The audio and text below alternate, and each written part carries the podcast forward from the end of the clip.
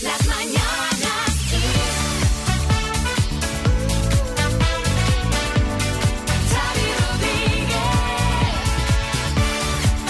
Hola, bienvenidos al podcast de las Mañanas Kiss. Hola María Lama.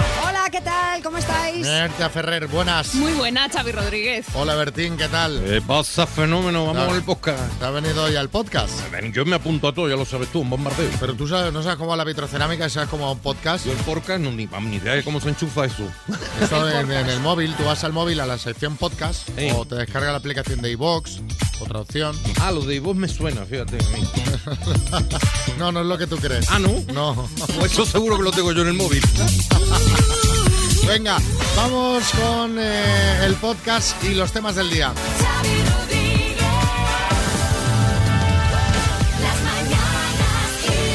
Porque, como sabéis, te contamos cuáles han sido los principales. Y mira, tenemos una noticia, además está calentita esta. Está calentita de O sea, este momento. No la hemos contado ni en el programa. No estamos nos ha dado tiempo. Destituida la directora del CNI. Sí, el gobierno ha destituido de su puesto a la hasta ahora directora del Centro Nacional de Inteligencia, Paz Esteban, a raíz del escándalo del espionaje mediante el sistema Pegasus al independentismo y al gobierno. Esteban estaba en el punto de mira en las últimas semanas por lo ocurrido y múltiples partidos pedían su destitución, principalmente los socios del presidente del gobierno, Pedro Sánchez. Rusia continúa su ofensiva en el Donbass. Un día después del denominado Día de la Victoria, las tropas rusas continúan su ofensiva en el Donbass, siguen sin ocupar la acería de Azovstal y se han repetido los bombardeos contra Odessa, el principal puerto ucraniano en el Mar Negro. Además, según ha denunciado Ucrania, más de un millón de ciudadanos ucranianos han sido llevados ilegalmente a territorio de Rusia. Y hablamos de la obra más cara de la historia. Lo hemos contado en el programa, una de las serigrafías de Marilyn Monroe ha sido vendida este martes en Nueva York por 195 millones de dólares, unos 184 millones de euros, convirtiéndose así en la obra de arte más cara del siglo XX, vendida en una subasta pública. Se desconoce hasta el momento la identidad del comprador. Ay, ni la sabremos, ¿no? Eso te iba a decir. Esto tú te lo compras y te lo pones ahí en el salón de casa, ¿no? Digo yo, ¿no? Y la gente viene y dice, ah, pues mira, aquí está... Qué Aunque, bueno, igual lo guardas en algún sitio, que hay gente que tiene y luego no disfruta de esas cosas. Pues qué pena. Y además también gastarse 195 millones y esta la venden en Ikea, ¿no? No, te- no hay la... la- Una parecida por lo menos, ¿no? Y claro, y si te cae encima un café, pues ya está, pues no, no, no ha pasado nada. En fin, dinerito.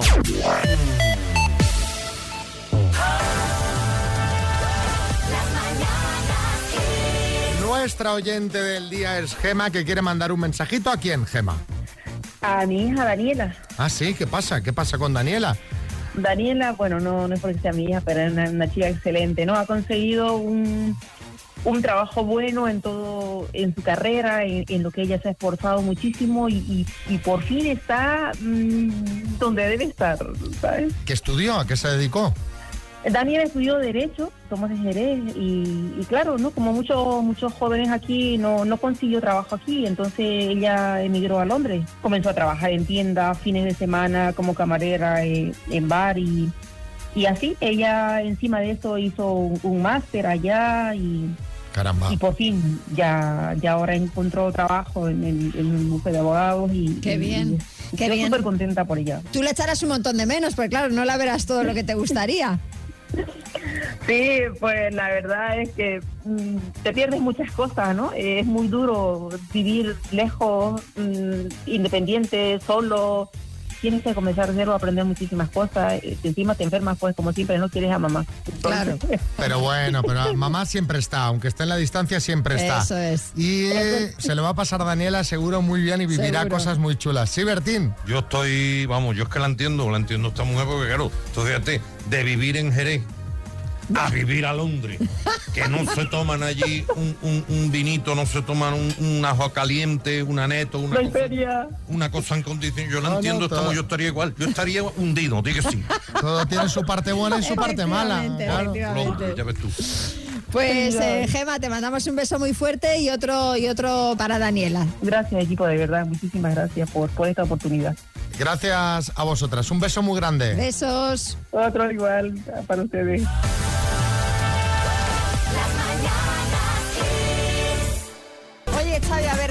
Qué edad tuviste tu primer móvil? Yo, mira, mi primer móvil me lo pagué yo. O sea, no sé si con esto no sé la edad exacta, pero si te digo que ya lo pagué con mi tra- con el sudor de mi frente. Estás 18, 18, 19, por sí, ahí. sí. Bueno, ya sabes que eh, hoy en día, bueno, esperar a esa edad es, es prácticamente una utopía, porque ahora los niños desde los 10, 11, 12 años, pues ya tienen su teléfono. Sí, Revilla. ¡Qué barbaridad! Yo no tuve móvil hasta los 60 años, que es cuando fui elegido presidente. Y tengo el mismo móviluco desde entonces. Lo cargo una vez al mes y listo. El caso es que se ha hecho viral el listado de normas que unos padres le van a imponer a su hija de 12 años que ya les ha pedido tener su teléfono móvil. Lo han compartido en Twitter y este usuario, que es arroba Jules de Zipper, dice, mi mujer y yo estamos elaborando este contrato de adhesión totalmente leonino. A ver, a ver. A ver si creéis que se nos olvida algo. Y las normas son, entre otras, las siguientes. El teléfono es de papá y mamá, que son quienes lo pagan. Bien. En cualquier momento podemos pedírtelo y conocer las contraseñas. Correcto. La instalación de aplicaciones de redes sociales podrá realizarse solo con autorización previa. Bueno. Su uso se limitará a las horas acordadas, no se utiliza en la mesa, no se lleva al colegio y se queda fuera de la habitación por la noche. Y ojo, una de las normas más aplaudidas. No reenviar mensajes ofensivos para otros niños o que se vea a gente siendo lastimada y si lo recibes tienes que comunicárnoslo. Bueno, están bien todas las normas. Yo de todos modos sigo pensando que 12 años es muy pronto para que un niño tenga teléfono, creo, según mi opinión. Sí, Kiko Matamoros. Voy a permitir un momentito. Lo que tendríamos que hacer es darles un aplauso a estos padres. Hay que limitar el uso del móvil a los chavales. Porque con tanto Instagram, tanto TikTok, tanto chuchuis ese y el que sea, a ver con quién chatean. Yo estoy todo el día diciéndoselo a mi novia Marta para protegerla. Claro. que se deje de tanto móvil, pero ni caso. Bueno, las normas yo las veo bien y por eso os queremos preguntar cuál es esa norma inquebrantable en tu casa cuando eras pequeño. 6, 3, 6, 5, 6, 8, 2, 7, 9. Esto es referente al móvil, pero en tu caso, pues bueno, a lo que sea. Claro. Eh, esa norma que, pues mira, en casa, por ejemplo, eh, se come con la tele apagada. ¿eh? Y hablamos entre nosotros. que cuando ibas de visita o cuando iba al cumpleaños de alguien o lo que sea, siempre te leían la cartilla y diciéndote hasta que yo no te diga no se le meta en mano a nada de lo que hay en lo alto de la mesa. Me miráis y cuando con la vista os diga que sí, entonces podéis meter mano. Pero cuidado con hincharos, ¿eh? Anda que nos pasábamos ganas de, de comer ni nada. Es un poco como cuando le haces al perrico, ¿eh? No, no, ya. Exacto, ¿Eh? sí, Es sí, una sí. cosa que no sé por qué a los que tenéis perros os divierte hacer. No, no, ahora. No, pero- pero es como una norma para que te obedezca, porque claro, ante la comida se vuelven locos, entonces hay que frenar ese, ese impulso. Ese impulso. Ani en Barcelona. Pues la norma inquebrantable que traía unos disgustos pero totales eran los malditos dos rombos de la tele. Se respetaban totalmente en casa y unos disgustos.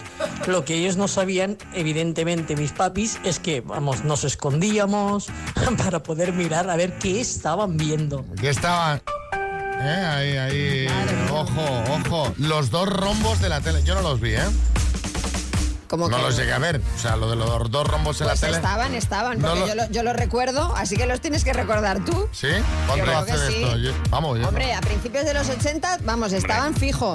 Sí, Madre sí. mía, ni- vamos, no lo recuerdo para nada. ¿Isabel en Toledo? Una principal era que nadie de mis hermanas ni yo podíamos usar el vestido más arriba de las rodillas. Siempre tenía que ser más abajo de las rodillas.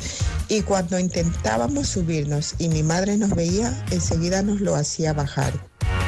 ¿A dónde vas? Enseñando rodilla, hombre. Niña, niña, ¿qué te has pensado que es esto, Carlos? Era tener que ir con mi primo hermano a todas las fiestas que había y a todos los eventos. Nos la llevaba para controlarnos. Era un tío más y eso, más aburrido, encima chivato. Nos tenía súper, súper controlados. ¡Qué buena!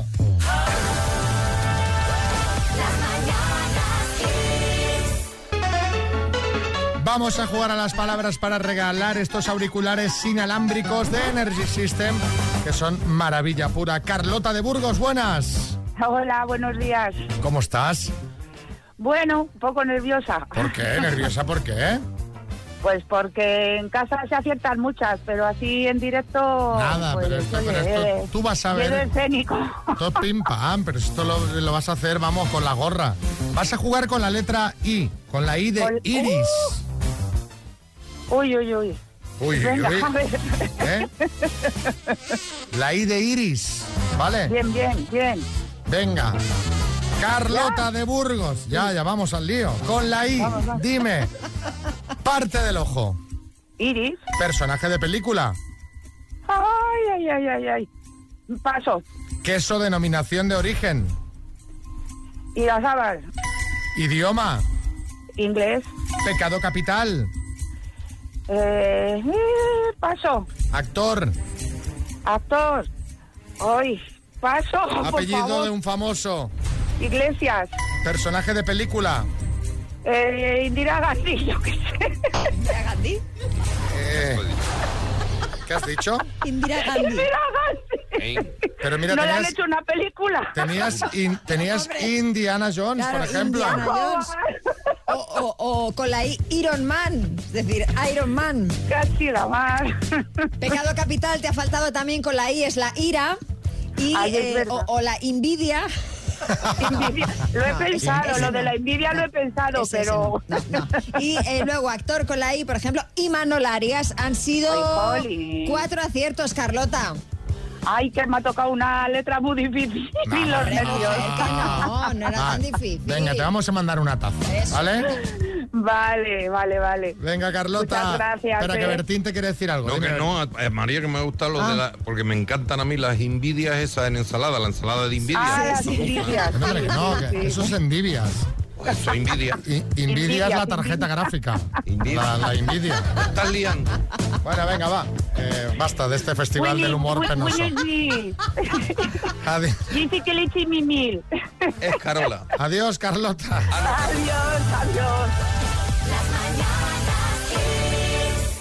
Bueno, a ver, María, ¿qué, qué me querías contar? Pues mira, que tenemos a todo Twitter indignado. Bueno, ¿y dónde está exactamente la noticia? Por- Porque Twitter vive indignado. O sea, tú entras ahí siempre. Un día puse buenos días y la primera respuesta ya fue, pues serán para ti. Vale, bueno, pues Que mira cómo está la actualidad. Sí, sí, yo creo que en este caso la indignación es, eh, la verdad es que con razón, ¿eh?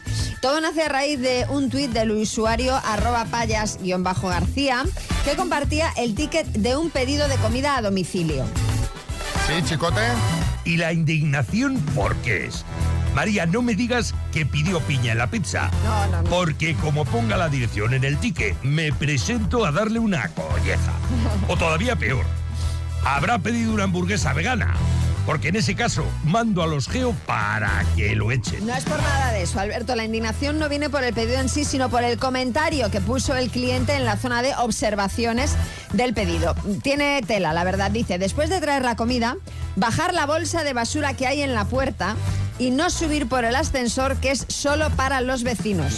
Pues eso, y se quedó tan ancho, sin un por favor ni nada, ¿sabes? Yo, yo, o sea, yo no le llevo el pedido. O sea, las plataformas ah, tendrían que tener algún sistema para estos usuarios bloquearlos, echarlos de la plataforma. Pero, pero esto, pero esto qué es, Kiko Matamoros. Vas a permitir un momentito. Pero este tío se ha debido pensar que además de pedir comida a domicilio, pedía un esclavo. Pues sí. Porque solo le ha faltado decir que le baje a pasear al perro también. O sea, eh, por- ¿sabéis si estos del domicilio traen comida también? Aparte de comida repelente de mosquitos.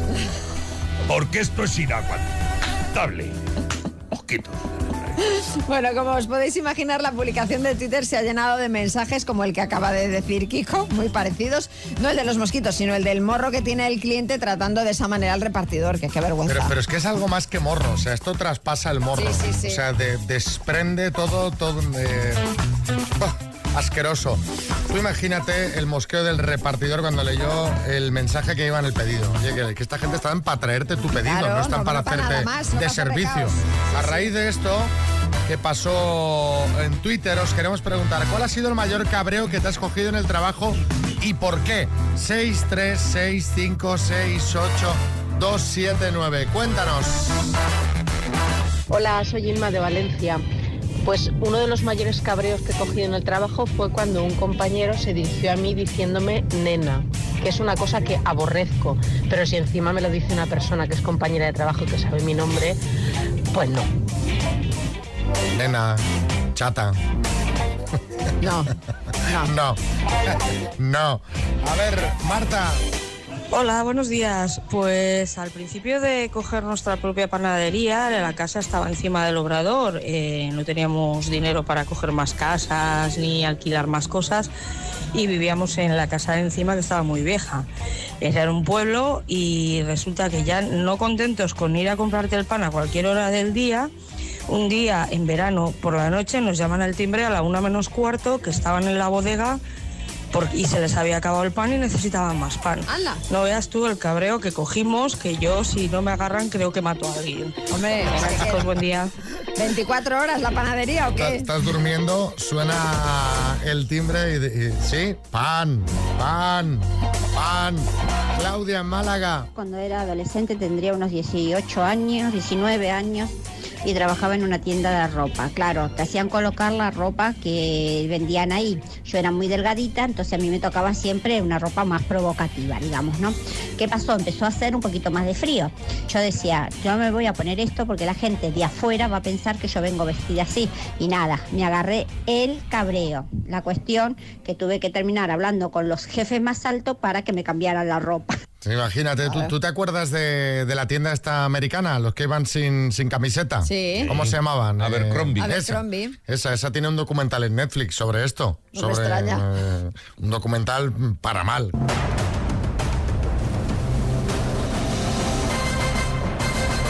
El minuto. A ver, Laura en Arinaga, Gran Canaria, buenas. Hola, ¿Qué tal? ¿Cómo vas?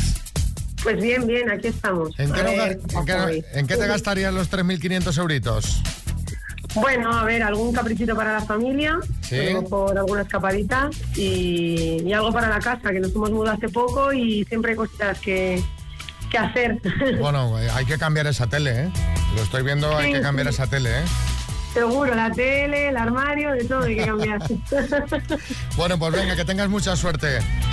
Laura, desde Arinaga, Gran Canaria, por 3.500 euros, dime, ¿cómo se llama el programa con el que han sido espiados varios políticos?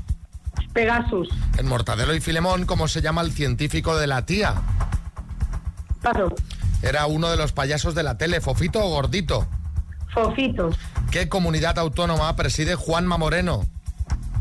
Andalucía, Nombre y apellido de la pareja de Enrique Iglesias. Ana Kurnikova, ¿De qué país proviene el plato de fideos llamado ramen? paso, ¿En qué provincia está el municipio de Alboraya? paso, ¿En qué película de Almodóvar sale el Mambo Taxi? paso, ¿De qué escritor es la novela Fortunata y Jacinta? paso, ¿En qué ciudad se hicieron los Juegos Olímpicos de 1972? paso, En Mortadelo y Filemón, ¿cómo se llama el científico de la tía? Bacterio, ¿De qué país proviene el plato de fideos llamado ramen? japonés, ¿En qué municipio está Alboraya? Valencia, Laura. Ay, Es que hemos pasado en 5. Y Ya, es que en han 5 sido no, en muchas. 6. En Hemos seis, pasado en en seis. 6. Entonces, claro, ya prácticamente imposible eh, dar una segunda vuelta y poder responderlas todas. Eh, Claro. eh, ¿En qué provincia está el municipio de Alboraya? Has dicho Valencia, pero yo creo que ya no había entrado. Eh, ¿En qué película de Almodóvar sale el Mambo Taxi? Que si no recuerdo mal hablamos de ello la semana pasada. Sí. En Mujeres al borde de un ataque de nervios. ¿De qué escritor es la Vale. novela Fortunata y Jacinto, Jacinta de Benito Pérez Galdós? ¿Y en Es qué verdad, ciudad sí. se hicieron los Juegos Olímpicos de 1972 en Múnich? Han sido seis aciertos en total, Laura. Bueno, bueno, es un bien, es un bien. Mandamos unas tacitas a Gran Canaria, ¿vale, Laura? Muchísimas gracias. Bueno, ¿os acordáis de Oralis y Jesús de Madrid? Eh, ¿A qué te dedicas? Eh, soy empleado público. Eh, ¿Tienes hijos? No, actualmente nada. ¿Alguna vez has sido infiel? Eh, no. Vale, ¿cuál es tu hobby? Eh, me gusta salir a pasear, ir con mi perro a caminar al campo, los videojuegos, estudiar un poco, de todo un poco. Vale. Descríbete físicamente. Eh, soy morena, alta, de cabello, digamos, ondulado, delgada. Mido Alta. 1,68. Eh, ¿Puedes comer de todo? ¿Eres intolerante a alguna cosa? ¿Hay algo que no Ya te que- guste? Soy alérgica a los mariscos. El tema alérgenos me encanta. Sí, sí, sí. Bueno, eh, foto, pues, pues no, no hubo foto como bueno, tal. a verla, ahí la. Pero claro. Estos van a la, a la lista negra. Estos van a la lista negra porque, bueno, la foto es un poco de la mesa, de la comida, que honestamente, pues no nos interesa tanto. No nos ver interesa nada. eh, co- como ver sus caras. De hecho, hay mucha gente que ya se plantea si uno de los dos no acudió. Como por ejemplo Simba y Suabu dice, aquí parece que ella no se presentó porque parece la mano de él. Buen provecho, Jesús. José Liguista dice, veo una silla vacía, aquí alguien salió por patas. Y Fito Fey dice, ya en la entrevista no sonó muy bien la afirmación para quedar. Dudas en el ambiente. ¿Qué Bueno. ocurrió? ¿Qué ocurrió? Fueron los dos a cenar, por eso van a ser puestos en la lista negra, porque Lista nos negra. tenéis que mandar una foto de, de- de la pareja. O sea, si esto no ha ido bien, que no lo sé, ya no tendrán una nueva oportunidad aquí en el Doctor Amor. Bueno, con Oralí yo creo que fue normal.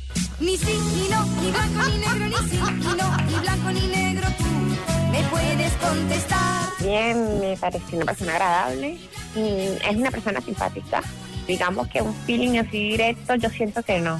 Una cita normal como amigos, simplemente no hubo ese feeling como para algo más.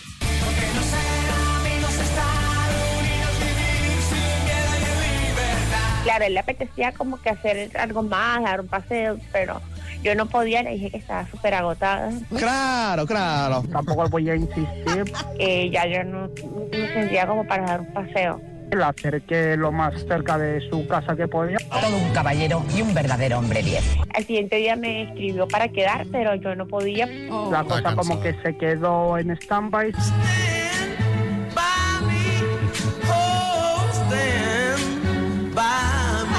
Después de ese día no me ha vuelto a escribir. Vaya. Hombre, yo voy a esperar a ver si también me contesta de que no sea yo solo el que quiere dar el paso. Y ya el tiempo dirá. Yo pudiera quedar con él alguna vez más y, y conocernos y tal. Bueno, si no me escribe él, quizás yo tomo la iniciativa y le escribo. Yo, eh, Oralis, no mientas, no te interesa, este yo chico no te no. interesa. Si hubiera sido Jason Momoa, ibas a dar, a pa- ver, es que a ver. ibas a dar el paseo, pero, pero vamos. Pero Corriendo. yo de esta cita destacaría las patatas fritas. O sea, si miráis en redes sociales, llevamos a los oyentes a buenos sitios a cenar, ¿eh? Sí. Las patatas dice mucho el sitio, son caseritas recién hechas, se ven muy bien. Si miráis la foto de la cita. Sí, Matamoros. De la cita, ¿tú qué, lo- qué otra cosa vas a destacar? Las patatas fritas. Eres un fanegas. Pero vamos a ver un momentito, Jesús. Hazme el favor. Coge el teléfono. Escribe a la muchacha. Tú le pones, la dices, Oralis, de ti me he enamorado Kiss. Y ya que tienes el teléfono en la mano, envía un SMS para que no me eches de supervivientes. Hazme el favor. O, o en todo caso, para que te echen, que no tienes pinta de estar muy a gusto ahí, ¿eh?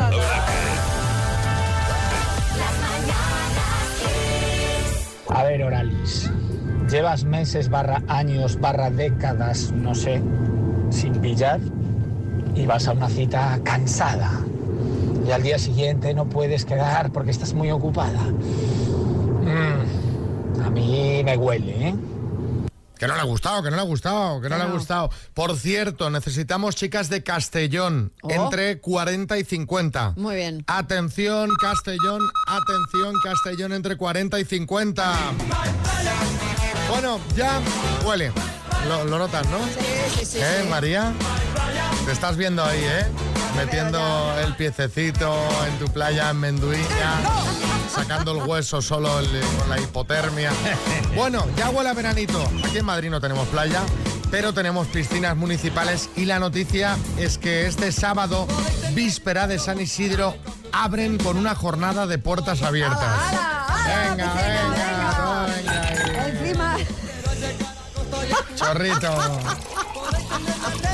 encima, según la Agencia Española de Meteorología, este sábado se van a alcanzar los 32, no salpiques, Xavi, los 32 grados. Como tú decías, aún no es verano, pero Ya se siente, ya se siente. Para ti, Xavi, ¿cuál es ese evento, esa cosa, ese momento que marca el comienzo del verano? Hombre, para mí la, la paella en tu terraza. O sea, la paellita que están a punto ya de, de caer. Esto debe Ahí, estar ahí. a puntito. Ya está limpia, ¿eh? ¿Ya La está limpia? este fin de semana, Venga, sí, va. ya está limpia, Venga. ya está limpia. Sí. Para, para mí, el, esto, lo que tú dices, poner los pies y, y sentar el culo ahí en Menduña, eso para mí es el inicio del verano. Sí, José Coronado. Para mí comienza el verano eh, cuando la sangre se me altera más que en primavera. Caramba, pues ya es complicado esto. ¿Y para Carra? Oye, pues para mí cuando hago el cambio de armario, ¿sabes? Y cuando es de frío, llevo camisas de manga corta o remangadas. Y en verano, ni camisa, pecho palomero. Bueno, pues eh, estamos hablando, la, la perchita es que abren las piscinas en Madrid, pero seguro las abren en muchos Seguro, sitios seguro. más este fin de semana, porque claro, pues la temperatura invita a ello. Te queremos preguntar, te queremos pedir que nos cuentes qué evento marca para ti el inicio del verano. 6, 3, 6, 5, 6, 8, 2, 7, 9, yo qué sé. Pues cuando puedes salir por la noche sin chaquetilla por si acaso. Esa, bueno, me cojo la chaquetilla Sí, sí, por sí, si acaso. O cuando te tomas tu primera cerveza en la playa. O cuando el restaurante de abajo deja de incluir cocido en el menú del día. También, también. ¿Qué dices, eh? Esto ya... Esto ya- Hoy no hay cocido y te dicen, Ay, ay, hombre, no, no. estamos 37 Te dicen, grados. no, oiga, gazpacho. Sí, Echenique. Mami, mi verano empieza cuando, cuando quito los neumáticos de lluvia y pongo los de asfalto seco. Para mí el verano empieza en la noche de San Juan. Yo hasta que no pasa San Juan y salto la hoguera y las olas, no me meto en la playa. Bueno, es el inicio oficial ese. Exacto, ese O sea, es el inicio. Se ciñe a lo que marca la ley. Eso es. A ver, Esther. Buenos días, chicos. Pues para mí, sin duda, el inicio del verano lo marcan las sandalias. O sea, cuando subo las sandalias del trastero y me pinto las uñitas y demás, es que el verano ya ha llegado. Mira qué bien. A ver, otro, Victoria. Buenos días, chicos. Para mí ya ha empezado. Inicia el verano eh, cuando ya hay sardinitas en Málaga. Y las sardinitas de Málaga comienzan en mayo. Así que el sábado pasado fue mi primer día de verano en un chiringuito comiendo sardinas. Besos. Ahí, venga, venga, bien respeto. Ahí. Venga, Carlos, Madrid. Buenos días. Yo ya sé que llega el verano cuando ya mi mujer empieza a quitar las mantas de la cama. Bueno. También. También. Claro. General- pero generalmente no suelen ser los chicos los que las quitan antes, que son como más calurosos. Sí, puede ser, puede ser. Lo que pasa es que, claro, duerme tú esta noche pasada con una manta, ¿sabes? También, también. Sí, Pedro Piqueras. A mí me gusta mucho el verano y sé cuándo llega porque empiezo a hablar de golpes de calor, lipotimias, desmayos, Sí, desvanecimientos. es- está al caer esa noticia, que yo creo que las imágenes de recursos son las mismas Eh, cada sí, año. sí, sí. Un termómetro en Sevilla a Ese, 43 ese, grados, gente refrescándose en una Una fuente, fuente, sí, sí, bebiendo agua, una- Gente un asada. periódico abanicándose. eh, Sí, sí. señoras abanicándose. Sí, sí, sí. Quemada, torrada, tostada. Y luego eh, gente de la calle que va repitiendo lo que dice la voz en off, ¿sabes? Las temperaturas han llegado a un punto muy alto, entonces la señora dice, hace mucho calor este fin de... Sí, sí, sí. Gente refrescándose en cualquier... Sí, sí, nos hemos... Entonces sale una voz, sí, nos hemos dado una agüita porque qué calor, ¿eh? Entonces, es- yo siempre que veo estos reportajes, estas piezas, pienso, hombre, esto habrá que modernizarlo ya un poco. Porque hay gente diciendo dos veces lo mismo. Sí, sí. Y luego llega el frío y también lo mismo. Y igual, lo mismo, pero al revés. y lo mismo.